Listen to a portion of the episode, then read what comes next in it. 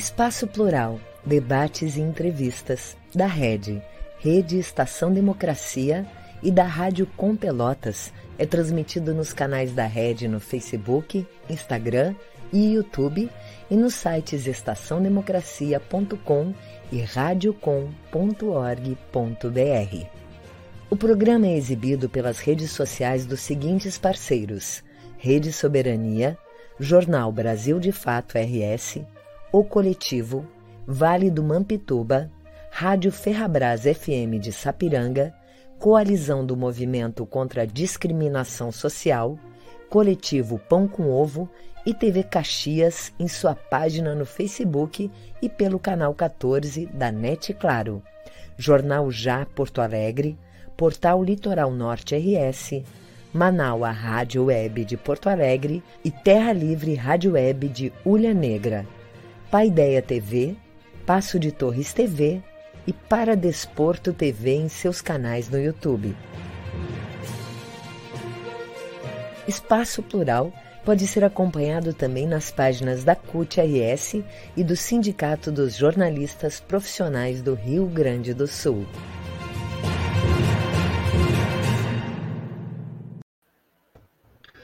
Muito boa tarde, eu sou o jornalista Solon Saldanha, da Rede Estação Democracia.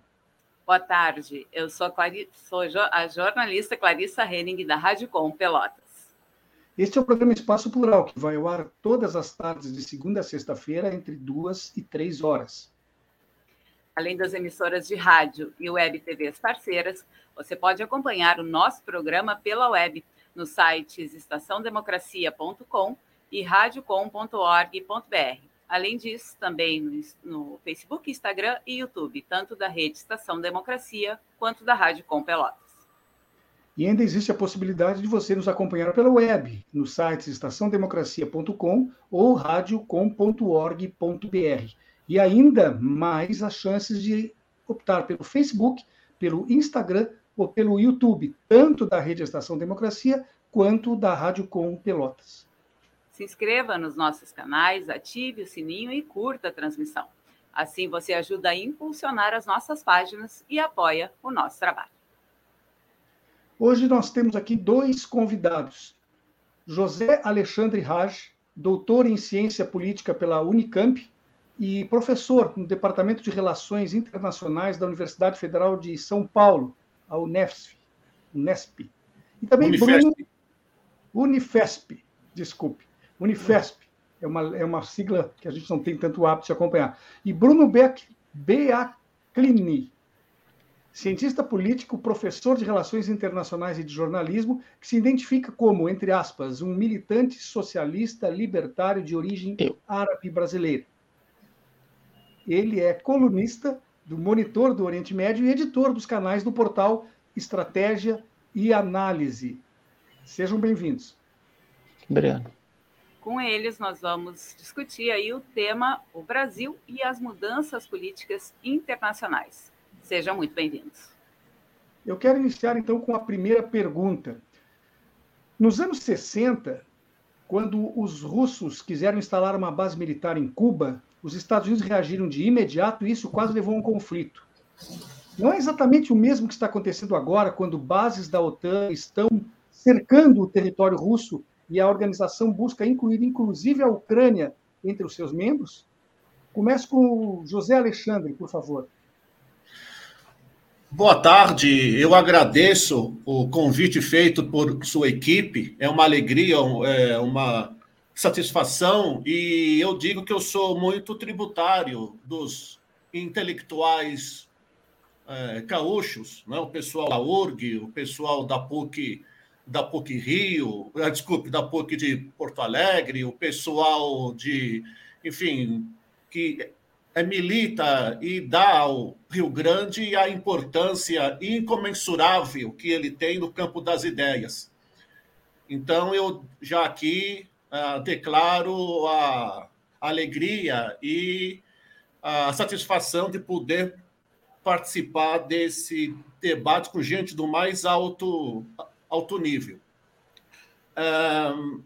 Com relação à sua questão, eu acredito que as é, analogias elas são interessantes, mas elas são é, é, limitadas. Por que, que elas são limitadas? Temos a analogia de um cerco do inverso. Então, por exemplo, em 62 era a quarentena para poder afastar as forças soviéticas de Cuba. Hoje em dia é a tentativa da Rússia de afastar as forças da OTAN. Isso são é, analogias e elas são atraentes. Agora, o que na minha forma de ver diverge um pouco dessa questão. A minha forma de ver é o seguinte: o Putin, o é, é mandatário russo, ele tem uma questão que em 62 essa questão foi comentada, mas ela não foi é, realizada. Ou seja, agora o Putin não só ele quer é, afastar a OTAN de penetrar na Ucrânia, mas ele precisa demonstrar prestígio dessa questão. O Putin ele tem que, ele tem que sair grande dessa situação. Não grande para nós aqui do Brasil, da Argentina, não. Ele tem que sair grande perante as forças que o querem ah, diminuí-lo por, por essa questão geo, geopolítica. Eu vou tentar ser um pouco é, mais claro. Em 62, a, a opinião pública ou a cultura histórica leva em conta que o vencedor daquele embate foi o Kennedy.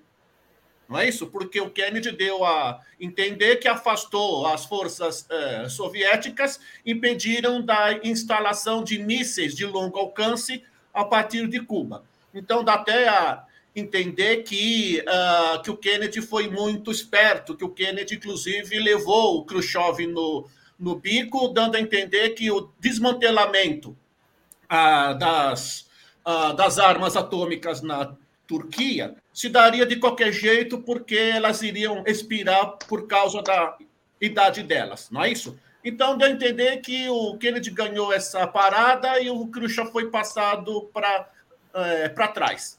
No fundo, não foi bem assim. Né? No fundo, não foi bem isso. Houve sim a instalação de um tipo de arma, um tipo de míssil em, em Cuba, né? que não ia até é, é, é Nova York, mas pegaria sim pelo menos o sul americano.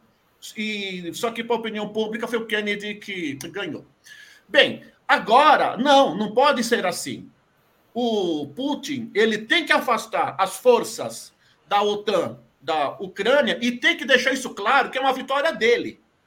É ele que ele que deve ser o responsável por essa possível vitória. Por quê? Porque o Putin ele é um governante atípico embora ele domine o Estado russo, embora ele tenha uma penetração no poder russo que, que talvez só Stalin pudesse ser comparado, mesmo assim, ele depende da opinião pública. Essa é uma coisa que a gente pode, às vezes, parar um pouco para considerar. Nenhum governante, por mais forte que seja, ele, ele dispensa a opinião pública. Ele ignora a opinião pública. Ele precisa da opinião pública. Ele precisa, vamos dizer assim, né, do amor do, do povo. Então, me parece que essa é uma questão atual. Ou seja, o Putin ele tem que afastar a OTAN, ele tem que realizar o seu projeto geopolítico, que, enfim, não é dele, é, é do Estado russo, e tem que, e tem que passar para a opinião pública, sobretudo para os Estados Unidos e para a Europa, uh, que ele está se saindo bem, que isso foi fruto do gênio político dele. Porque senão ele vai passar como fraco. E numa política que é feita a partir desse estilo que o Putin faz, passar uma imagem de fraco é, é pedir para ser derrubado. Bruno, por favor, Bruno, oh. a tua posição. Tá, é, bom, primeiro de novo, né, agradecer o convite. Eu, quando vejo a, a escalada do programa e as emissoras que a retransmitem, eu tenho a alegria de conhecer a maioria delas e dos seus a, jornalistas e ativistas, né, pela trajetória em radiodifusão comunitária e popular. Depois, obrigado pelos créditos. Eu não costumo colocar nenhuma faceta política quando falo de RI, até de propósito, né? mas tudo bem. Gente, é, o que eu posso acrescentar que o colega já falou? Eu também acho que a analogia ela pode caber para um efeito didático, mas ela pode ser, ser também anacrônica. Eu, eu, eu ontem acompanhei o discurso do Putin no ao vivo da TV russa e também tive a alegria de entrar logo depois pela TV russa barra versão espanhola, espanhola, né? Em língua espanhola, em língua castelhana.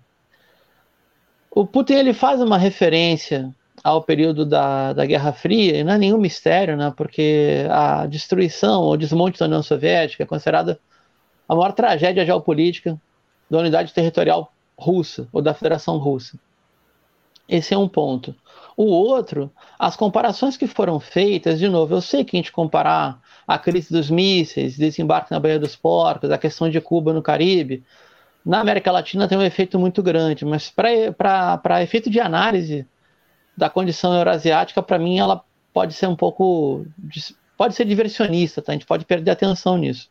Enfim, todos os acordos no período do desmonte da União Soviética, do Comunidade de Estados Independentes, do chamado Espaço Pós-Soviético, todos os acordos feitos com, aspas, o Ocidente, para mim a Rússia também é o Ocidente, ou é um país europeu, foram rasgados, todos.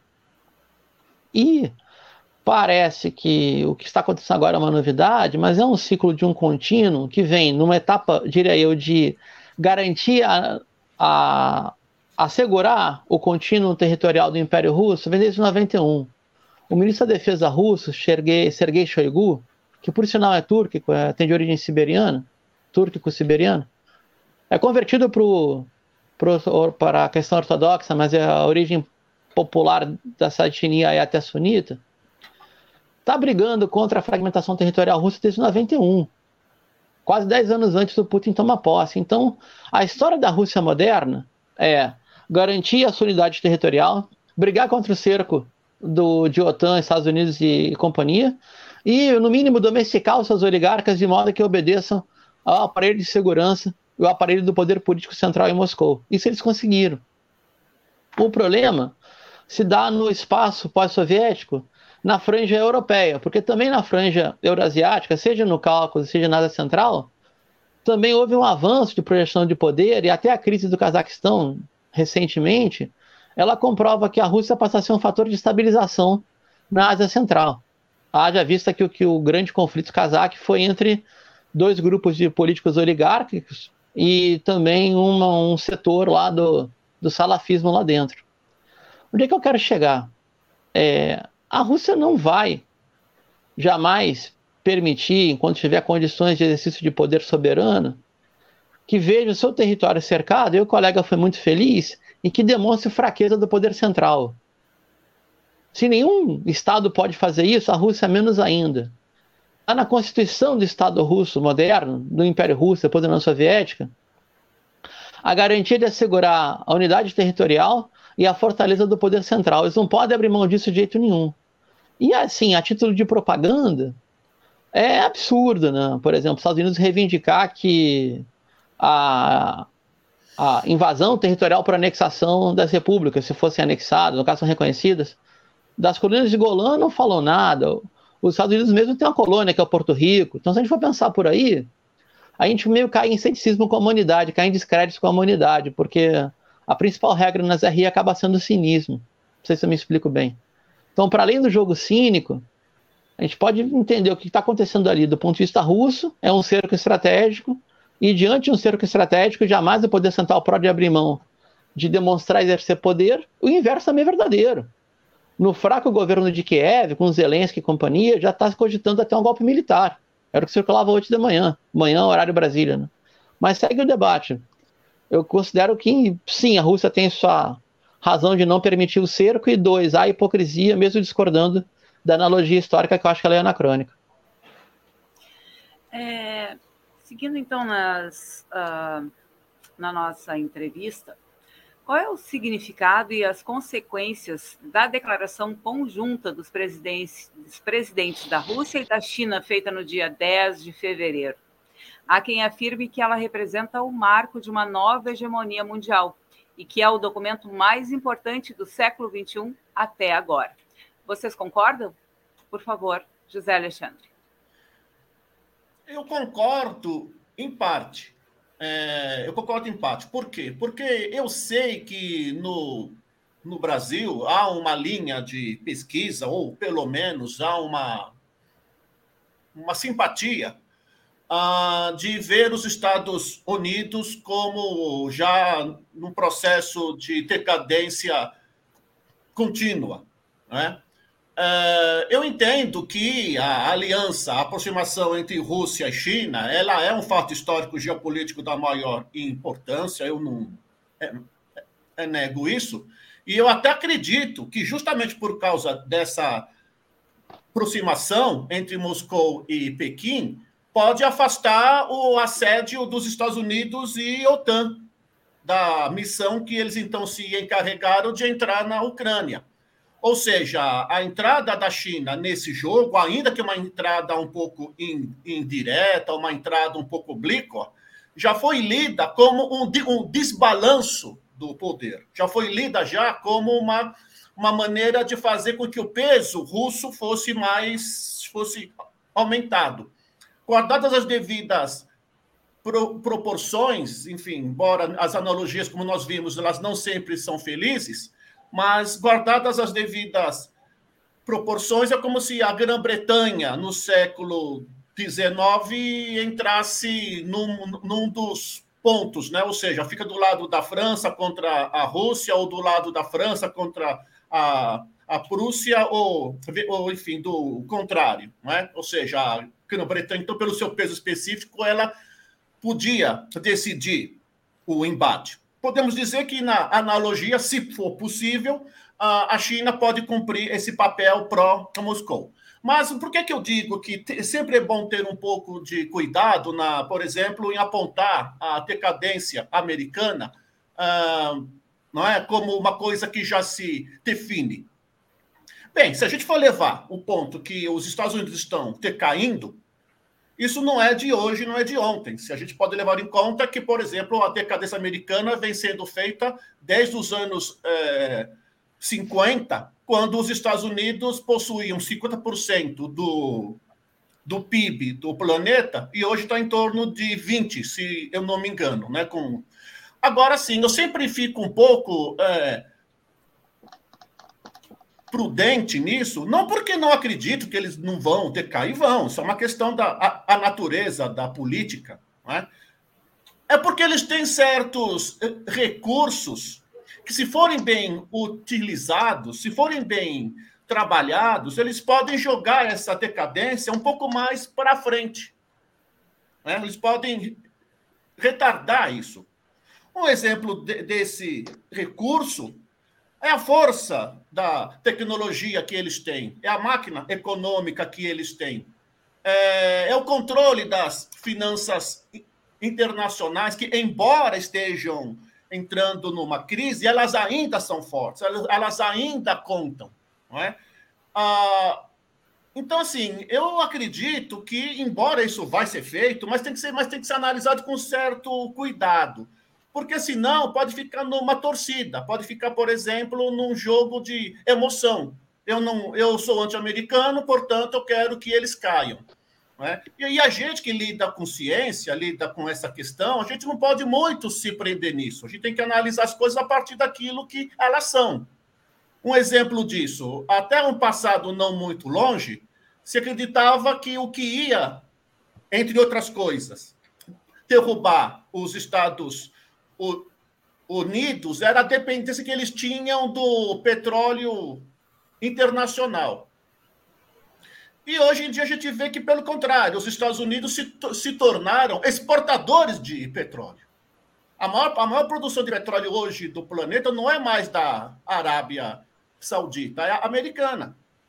Então é só um ponto só que a gente leva em consideração. Eu acredito que a decadência americana, quando ela ocorrer, vai ser um pouco o que aconteceu com a decadência britânica.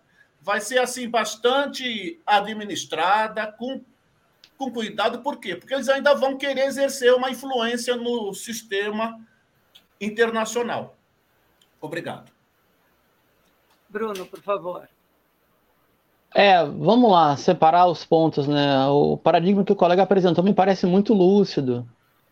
Uma posição pode ser política ideológica, é mais do que justa. Estando na América Latina, sendo de origem árabe, eu vejo os Estados Unidos como aliado estratégico do nosso inimigo, que é a entidade sionista que ocupa a Palestina há mais de 100 anos. Isso é um ponto. O outro é por causa disso, eu vou ficar torcendo, eu vou ficar fazendo tambores de retumbância de propaganda política em cima de um fato pontual. Aí não tem análise que segure. É, futebolizando, né? Uma coisa é uma coisa, outra coisa é outra coisa. Em relação a esse documento, ele. Todo documento é importante, tá? Mas ele revela um contínuo que não é de hoje. Um contínuo que é fundamental. Vou, vou dar dois exemplos, tá? O Irã foi cortado do sistema SWIFT. Cortado nenhuma instituição financeira iraniana tem operações de compensação interbancária via SWIFT. Tem de usar outros mecanismos. Tem uma pequena exceção quando é para alimentos e medicamentos. A China assinou com o Irã uma, posso dizer assim, uma câmara de compensação que pode fazer troca direta, fazer barter, fazer operar com operar com yuan, operar com, com, qualquer tipo de unidade contábil baseada em Shanghai, em Beijing, que passa de 200 bilhões de dólares. Com a Rússia, a China tem 400 bi. Só nessas câmaras. Fora investimentos diretos, etc. Então, se a gente for observar a mancha asiática, né, a expansão do poder asiático chinês, como um contínuo de um território econômico, é, pode afirmar sim, né, que dentro do, da área core do continente asiático, os Estados Unidos hoje voltaram a uma etapa tipo anos 50 Guerra Fria, que eles vão tentar incidir nas bordas. Tá? Tipo a teoria de Paul Kennedy e companhia, né? Vão tentar morder pelas beiradas, porque a partir da, da, do, da expansão do poder chinês, eles, têm, eles podem explorar rivalidades históricas até legítimas, como Índia versus Paquistão, mas hoje em dia eles fazem na Ásia guerras por procuração, inclusive procuração de terceiro nível, como com o Daesh, por exemplo. Ou a filial do Daesh no Afeganistão, Daesh Khorasan, que tem, infelizmente, o dedo estúpido de Istambul metido no meio pela OTAN. Por que eu estou dizendo tudo isso? Porque o uso de recursos diretos, tipo guerra do Vietnã, herança colonial francesa, eles vão matar no peito, herança colonial espanhola, como nas Filipinas, isso não vai ter mais.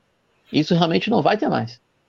É possível que a gente caminhe para uma situação mundial bipolar, fato, onde a aliança econômico-militar China-Rússia opera de um lado e a, por que não, militar financeiro, financeiro econômico, Estados Unidos-OTAN, Estados Unidos, sistema cinco olhos, né, mundo anglo-saxão OTAN, opera de outro.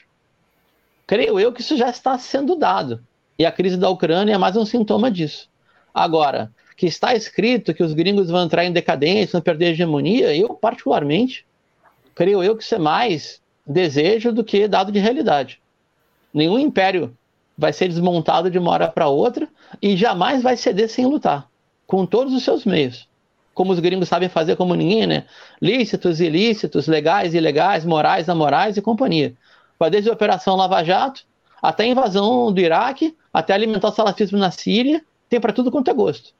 Eles têm um leque de operações gigantesco na mão deles. E vão usar todos os meios possíveis um nesse sentido. Pode fazer um posso, comentário a mais? o governo.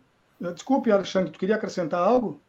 Ah, sim, por exemplo, eu por exemplo, um ponto que a gente às vezes sabe bem disso, porque praticamente o mundo universitário é sensível para essa questão que eu vou é, é, falar agora, e que eu acho que é um trunfo americano, é o peso das universidades que eles têm. É, ou seja, eles conseguem fazer aquilo por o seu grupo universitário, aquilo que a gente costuma chamar, uma palavra meio boba, mas enfim, todo curso de RI gosta de usar, que é o chamado soft power. Uhum. É, enquanto, por exemplo, as universidades americanas forem atração para todo o, o planeta, não é? Esse grupo de escolas que a gente costuma chamar de Ivy League, nessas escolas de elite americana, Harvard, Princeton, é, Yale, etc., que boa parte do, do, do intelectual brasileiro gostaria de fazer parte, né, de ir lá fazer uma a visita, isso dá aos, aos Estados Unidos um trunfo que poucas vezes pode ser repetido em outras potências.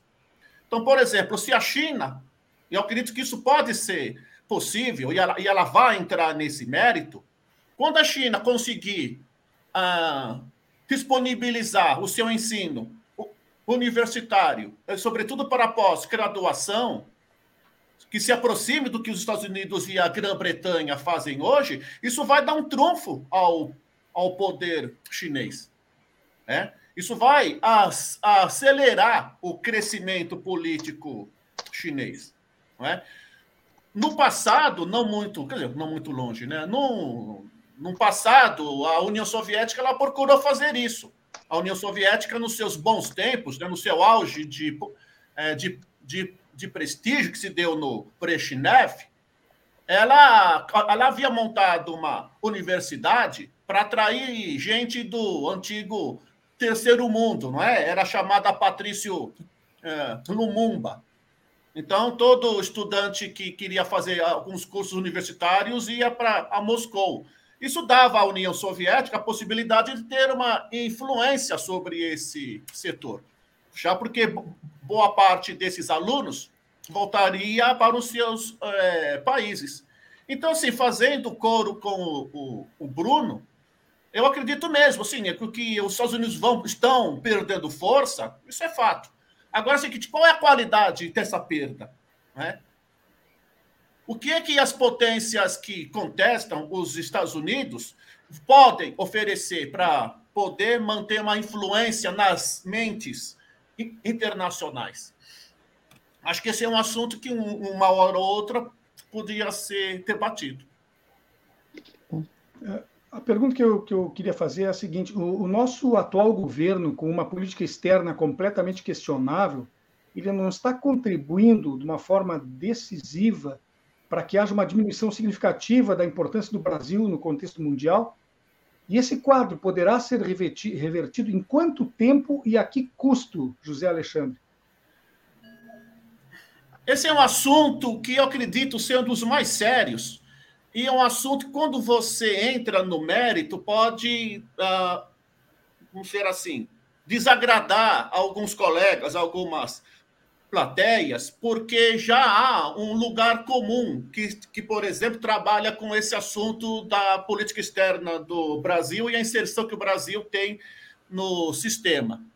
Bom, para não deixar a pergunta longe da resposta, for, é, se trata de um governo que na, na qual a política externa é tratada de uma maneira errônea? Sim. Há vários exemplos disso. Não é? uh, por exemplo, a ideia de fazer uma aproximação emocional com o governo Trump no início do governo Bolsonaro foi uma coisa, um ato errôneo de aliar a simpatia a um governo e não uma política de Estado. Isso nunca, nunca tinha acontecido antes, pelo menos que eu saiba. Não é? As relações sempre entre Estados, não entre governos. Embora Sabemos que os governos têm simpatia um pelo outro, como também são antipáticos. Mas, enfim, uh, por que, que eu acho que esse assunto ele é mais controverso e, e às vezes, eu acho que os, que os colegas tratam com um pouco de paixão esse, esse tema? Porque eles atribuem boa parte da situação in, in, internacional ao Bolsonaro, à política externa do, do Bolsonaro. Né? E eu, que pelo menos eu que me filio a uma linha de uma linha de debate mais dura, mais de tradição, não é uma questão de governo, é uma questão de período histórico. O, o Brasil ele, ele não tem condições de projetar poder. O Brasil não tem condições de fazer uma inserção é, internacional que venha a combinar com aquilo que boa parte dos que os críticos pedem. Então é o seguinte: ah, mas é uma política errônea na área externa. É. Agora é o seguinte: o que foi feito até hoje também não foi longe. Porque há uma expectativa, ah, mas no governo do Lula, um exemplo disso, o, o Brasil teve um lugar de mérito, um lugar é, respeitado. Teve. enquanto Lula estava no poder. Teve, enquanto aquilo que o Brasil trabalhava internacionalmente era palatável pelas grandes potências. Agora, agora e se muda de tom? E se, no, e se no governo Lula, como houve essa questão, o Brasil entrasse no mérito mais delicado, ele ia se sair bem? Ou, ou sim, obrigatoriamente não. Por quê? Não é porque ninguém gostava do Lula, não é porque ninguém queria bem o Brasil, é porque o Brasil não tinha projeção de poder para advogar certos assuntos que não tinha no governo Lula e não tem nos dias de hoje. Então não é uma questão de governo, é uma questão de período histórico. A questão é que o Brasil vem perdendo projeção de, de poder há bastante tempo e nunca conseguiu fazer algo que desse a entender que está sendo do contrário. No, no, governo Lula, por exemplo, teve pontos é, positivos. Gostando do Lula ou não, temos que levar isso em consideração. Um exemplo disso, a, a tentativa de reconstruir o setor de de defesa, a indústria de defesa no país. É um ponto válido. Outra coisa, a ideia de não dar publicidade à, à fabricação de urânio enriquecido na, na fábrica de Resende, do Rio. É positivo. Né? Agora, militar, uh, tentar entrar em certos méritos do qual o Brasil não tem condições de sair inteiro, não é uma questão atual, é uma questão que já vem de há muito tempo já. Por exemplo, uma questão que está em aberto, é, é, como, o, o, como já foi ventilado, o Brasil, no, em 2010, tentou fazer um acordo é, com o Irã e com a Turquia de fazer com que o governo de Teherã, na época, tivesse condições de enriquecer urânio a 20%, né? e esse urânio seria é, observado, seria trabalhado em conjunto pelas potências que iriam encarar aquele assunto, entre, eles, entre elas o Brasil e a Turquia. Se aquilo, dá, se aquilo desse certo, o prestígio do, é, do Brasil seria enorme. Agora, a gente teve condições de segurar aquele assunto? Não, porque no outro dia a, a secretária Hillary Clinton foi lá e detonou tudo. E disse que não era um assunto nosso. Claro, estou falando aqui no senso comum. Né? Fala que não era um assunto nosso, não era assunto do é, Brasil. E eles se encarregaram do assunto e boicotaram aquele projeto que o Brasil havia feito com, a, com o Irã é, naquela época. Né? Então, assim, só para é, a gente alimentar o debate que o problema da política externa no Brasil ela pode ser uh, comentando a partir da, das cabeçadas ou da falta de visão de longo alcance de um, de um governante? Pode, pode e deve. Mas isso não esgota o assunto. Obrigado. Bruno, por gentileza. Tá, vamos lá. Tentar fazer uma abordagem de tipo compreensiva, né? É, as críticas que a gente podia fazer ao governo Bolsonaro, essa política externa, de 0 a 10 eu faria 11. A primeira visita em março já foi tenebrosa, né? A visita que ele fez a Washington, fez aos Estados Unidos. A campanha de Bolsonaro batendo consciência para a bandeira dos Estados Unidos já foi, já sinalizou o tipo de mentalidade que o Karate aqui vinha. Isso a gente conhece. Tá? Talvez nunca tão escancarado assim, parecia parecia o pior do, do, do, mundo portenho, pior da era Menem, das relações carnais e algo, algo parecido. Mas essa é uma variável. Outra variável que a gente pode colocar em jogo é a. Se não o desmonte, a retirada de poder do Itamaraty do Ministério de Relações Exteriores. Também foi um fato importante do governo Bolsonaro, mas já vinha esse alinhamento para o discurso interno, para a política doméstica, para consumo doméstico, durante o governo Temer, que creio a gente reputa como um golpe de Estado. Agora, a, as condições de projetar poder a partir da criação de excedentes de poder, sincero, honestamente, esse debate não foi feito durante a ela era Lula e Dilma. Não com o tipo de envergadura que vinha. Eu vou só narrar aqui como titulares, como título de imprensa, tá? Brasil descobre a maior reserva de pré-sal do planeta. O Brasil reconstrói ou amplia o complexo óleo e gás. Indústria da construção pesada, engenharia naval. Empresas brasileiras com financiamento via política de Estado têm contratos em todos os países da América Latina e estão na África subsaariana. O Brasil quer retomar a zona do Pacífico Sul, as opacas e a presença da nossa marinha ali, cercadinha de base dos Estados Unidos e da Inglaterra. Aí a gente foi para essa projeção de poder, né? É, pequena, né? Via articulação local. Tudo amarrado, mas tudo é, mais ou menos, direi eu, com vários percalços, né? É, Mercosul, Unasul, CELAC. Aí o Brasil faz parte de um esforço belíssimo de criar a Escola de Defesa Sul-Americana, no caso do Equador, o governo Rafael Correia, e ganhou o apelido de Escola de Defesa Anti-Imperialista. Aí faz tudo isso e não espera que os gringos venham, não espera que a gente vá ter problema doméstico, manipulação de consciência, revolução colorida, manipulação via algoritmo, operação Lava Jato. Sabe, esse tipo de incongruência que parece que o governo, a social-democracia, estava no poder, não quis exercer poder de fato. Vou só dar um exemplo e vou encerrar. O projeto Pontes foi anunciado pelo Departamento de Estado em fevereiro de 2009. A secretária era Hillary Clinton. Esse projeto Pontes é o embrião da Operação Lava Jato. Foi feita uma reunião no Consulado do Rio em outubro de 2009. Deu mais de 130 pessoas. Ninguém viu.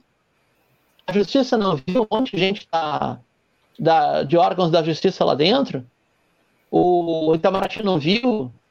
A, o, o professor Marco Aurélio Garcia não viu? Viram. E foi lá dito: é, finalmente conseguimos contato, está no quadro do Wikileaks, contato e relações com o pessoal de carreira, já que no topo dos ministérios a gente não tem entrada.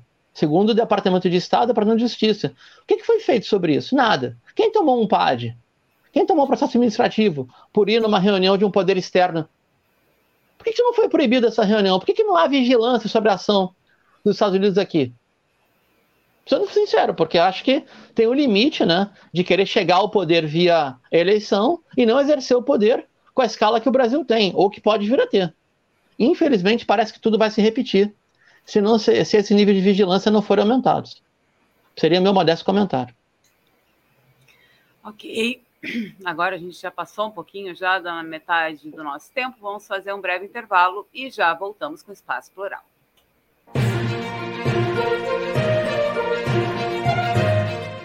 Espaço Plural, debates e entrevistas da Rede, Rede Estação Democracia e da Rádio Com Pelotas, conta com apoio da ADURG Sindical, Sindicato Intermunicipal dos Professores de Instituições Federais de Ensino Superior do Rio Grande do Sul, CUT-RS, Central Única dos Trabalhadores do Rio Grande do Sul e da Cressol, Cooperativa de Crédito.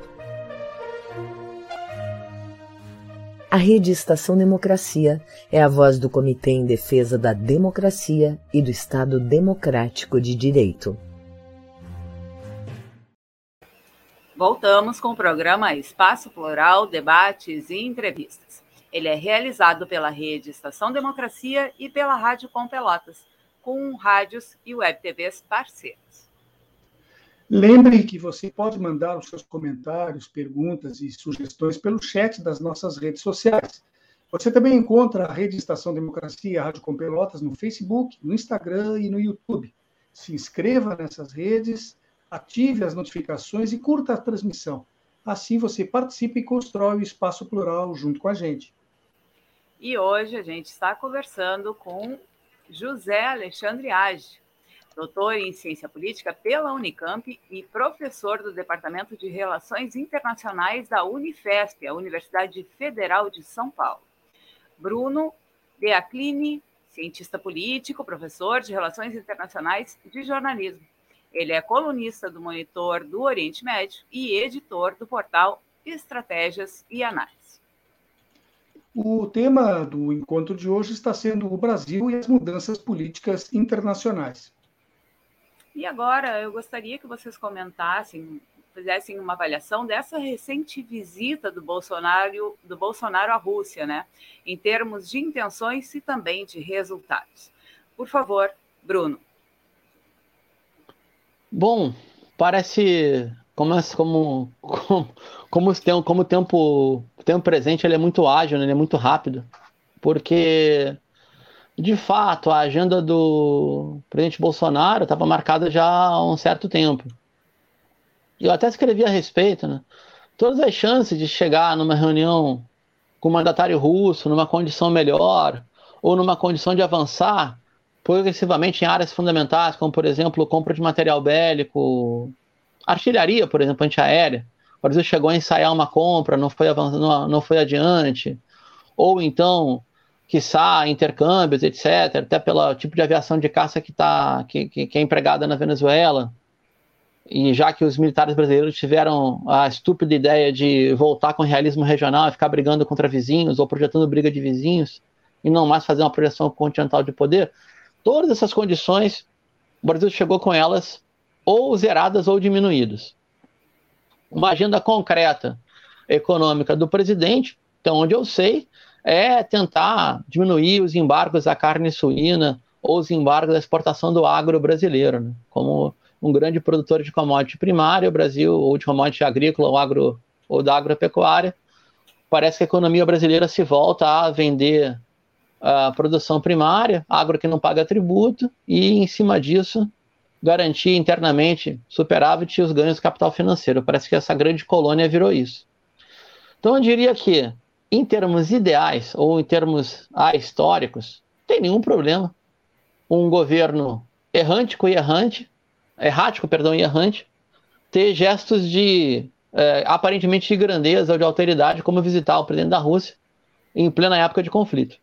Se a gente for pegar ao pé da letra, a horrorosa a condenável, deplorável ditadura argentina tomou uma medida desesperada, mas tomou uma medida correta que foi tentar recuperar as Malvinas, ainda que pelo meio militar mal feito, né? porque as melhores tropas ficaram em Buenos Aires, não foram lutar contra regimentos ingleses profissionais.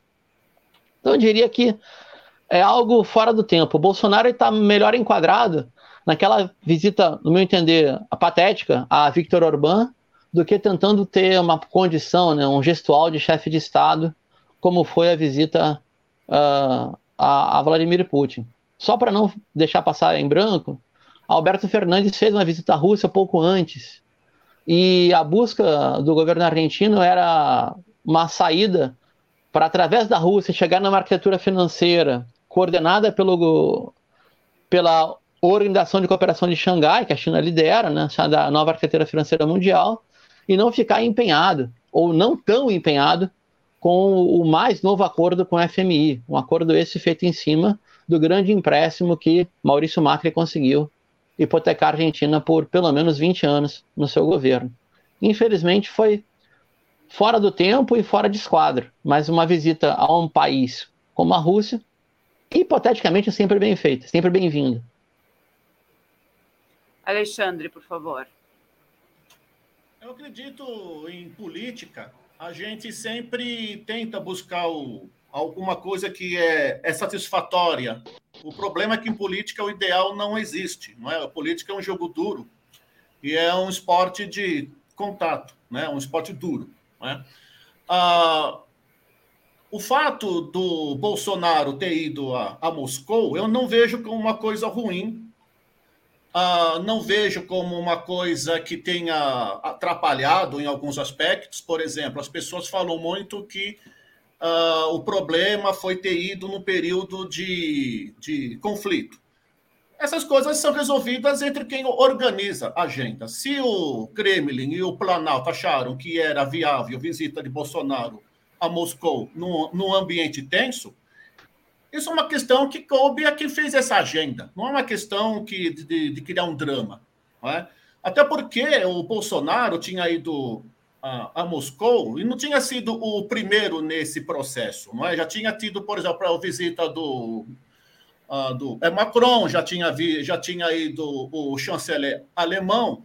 E o, uh, e, a, e, o ambiente deve ter algumas, algum, alguma válvula de escape, alguma situação que leve em conta se é viável ou não visitar Moscou em certos aspectos de, de grande drama político. Se os, os organizadores não fizeram nenhum alerta, nem lá no Kremlin, nem em, em em Brasília, então também acho que não sou eu que vou apontar que tenha sido um erro. Né? Ah, podia ter trazido mais? Podia. A gente tem que agora entender qual foi o, o teor do debate, o que é que teve uh, no. É? O que, é que foi, o que, é que, o que, é que fez, o que estava na pauta do debate, o que é que foi feito para saber se era viável ou não. Se limitar apenas a fertilizante, me parece também que é pouco. Não é? Deve ter trazido, deve, devia ter se empenhado para alguma coisa a mais? Sim. Agora, por exemplo, essa coisa a mais que poderia ter vindo, por exemplo, que eu falo, veja mais de fato, não, é? não só na promessa. Por exemplo, tecnologia bélica. Era uma coisa que para nós é, é importante, mas é claro que é importante. Isso não resta dúvida. Aí vem aquela questão: como nós iríamos trabalhar esse intercâmbio bélico com a, a Rússia ah, numa situação em que o Brasil, em algumas partes, é amarrado no interesse americano? Por exemplo, como é que porque esse debate da situação do armamento russo no Brasil não é novo, já tem no mínimo uns, uns, uns três anos o que fez o Brasil, de uma certa forma, caminhar é, pela compra do avião Gripen sueco, né? por causa desse impasse, entre outras coisas. Né? Então, assim, é, essa é uma situação que eu vejo com um pouco mais de calma. Ele poderia não, não, não, não, é, não ter ido? Podia. Agora, também tem algo em política que a gente às vezes leva um pouco em consideração, é a imagem que isso dá é a simbologia que essas coisas causam. Podia ter ido? Tá, se ele vai, ele cria uma simbologia que traz uma certa crítica. Se ele não vai, ele traz uma outra maneira crítica, uma, uma outra sim, simbologia que pode dizer: ah, mas ele não foi por causa da pressão é, americana. Ele não foi porque o secretário de Estado americano ligou no telefone da, do Itamaraty e disse: olha, vocês não vão porque vocês não têm nada que fazer lá. E a imagem do Brasil também não, não se sairia mal? Então é uma situação muito difícil. Nas duas, nas duas você vai ter que sofrer críticas. Eu prefiro é, sofrer crítica pelo excesso, não pela falta, omissão. Então, ir, ir é sofrer crítica. E não ir, e é sofrer crítica porque diz, porque eu fui é, pressionado pela Secretaria de Estado ou pelo governo Biden, vai me trazer um prejuízo inclusive pelos parceiros do, do Mercosul, da América do Sul, apesar da crise que aqui está, e também vai trazer um certo desgaste a, a, a outra ala dos, do, dos antigos países do terceiro mundo. A situação ela não, ela não é fácil, porque trabalha com expectativas, trabalha com imagens que nem sempre a gente que está aqui de fora consegue dar conta disso. Porque o jogo é pesado, é duro. Né? Ah, com relação à visita ao Orbán, ah, há quem diga, há quem diga que ele foi à Hungria para poder contrabalançar a visita dele a, a, a Moscou. Bom, já que eu estou num país que é anti-OTAN, eu vou num país que faz parte da OTAN. Me parece que não é assim, do ponto de vista comercial, há, há, quem diga que isso deve ter sido algum, deve ter tido algum avanço, porque a Hungria comprou é, um, um, número de aviões da Embraer, aviões de, de carga da Embraer. Né? Bom, é uma coisa boa, então, você fazer uma a visita a um país que, de certa forma, alimenta uma indústria muito importante dentro do, do Brasil. Tudo bem. Agora, e é, se foi a Hungria apenas para contrabalançar a, a visita que foi a Moscou para fazer uma simpatia, me parece que isso é uma perda de tempo. Eu não, eu não faria isso. Se eu tenho compromisso de ir na, em, é, Moscou, eu vou para Moscou, vou tratar dos assuntos que lá são prementes e vou dar minha mensagem. Se querem acreditar, legal. Se não querem, paciência. Eu sou igual, por exemplo, o chanceler Silveira na época do, do Geisel. O que eu tenho para dizer é isso. Se vocês não acreditem, problema de vocês, se tratando né, da chamada opinião internacional. Se ele foi na Hungria apenas para contrabalançar a visita de Moscou, só para fazer é, passeata, fazer é, propaganda, isso foi, na minha opinião, um grande erro. Porque ninguém vai levar isso real. As pessoas não vão achar que a visita à Hungria teve realmente esse papel. Achou que foi para a Hungria para querer fazer papel de bom moço, não por uma questão mais pragmática. E aí é um, um erro. Obrigado. Bom, nós temos ainda cinco minutos para o término do programa, então vou fazer uma última pergunta, dando dois e meio para cada um dos dois responderem. E vou fazer essa pergunta baseado em algo que o José Alexandre acabou de colocar aqui agora, que talvez fosse importante para o Brasil, pelo que eu entendi, na opinião dele, fazer algum investimento em armamentos, né, em tecnologia militar, ele disse, o Alexandre acabou de dizer. E eu pergunto, realmente o Brasil precisa disso? Porque os nossos vizinhos são muito pequenos, não nos oferecem um risco demasiadamente grande. Que grandes potências nos desconheceriam em qualquer poderio militar, mesmo que nós os melhorássemos. Então, o Exército Brasileiro não tem servido historicamente muito mais para agir contra a população brasileira do que para nos garantir sobre riscos externos que praticamente não existem ou não são suportáveis de ser enfrentados? José Alexandre, como você que deu essa ideia né, para mim, eu parto com a primeira resposta tua. Dois e meio, por favor. A gente não pode, embora do ponto de vista crítico é, é necessário, mas a gente não pode reduzir a questão do exército à questão de E64. É, não, isso me parece que é um contratempo. Eu, eu sei que não foi isso que o senhor quis dizer, eu sei, não foi isso. Mas quem faz isso me parece que está fazendo um reducionismo um pouco perigoso. A posição do Exército no é, Brasil, e a gente pode ver isso com um olhar crítico, ocupa certos espaços que, no fundo, ocupa porque não há sociedade civil ou não há vontade nacional que dê conta disso, que se encarregue de, de, de é, é, certas coisas. Um exemplo muito pequeno, muito bobo, que eu vou dar agora. Se o senhor viaja, por exemplo, nas, na, nas estradas do, do Nordeste, na BR-101, passa por João Pessoa, Recife, o senhor vai ver que boa parte da a, a manutenção daquelas estradas é feita pelo Exército. Mas por que, que o Exército? Por que, que não uma outra empresa?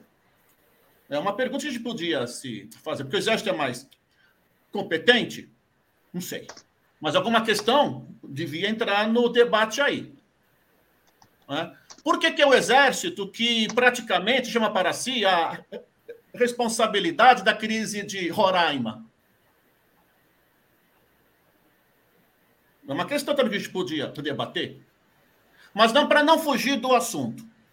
Ah, o fato do. A, o, a gente tem que levar em conta a ideia da a manutenção do Exército como força, como investimento, não só com relação à América Latina, que em boa parte está, enfim, não, não oferece riscos ao é, Brasil.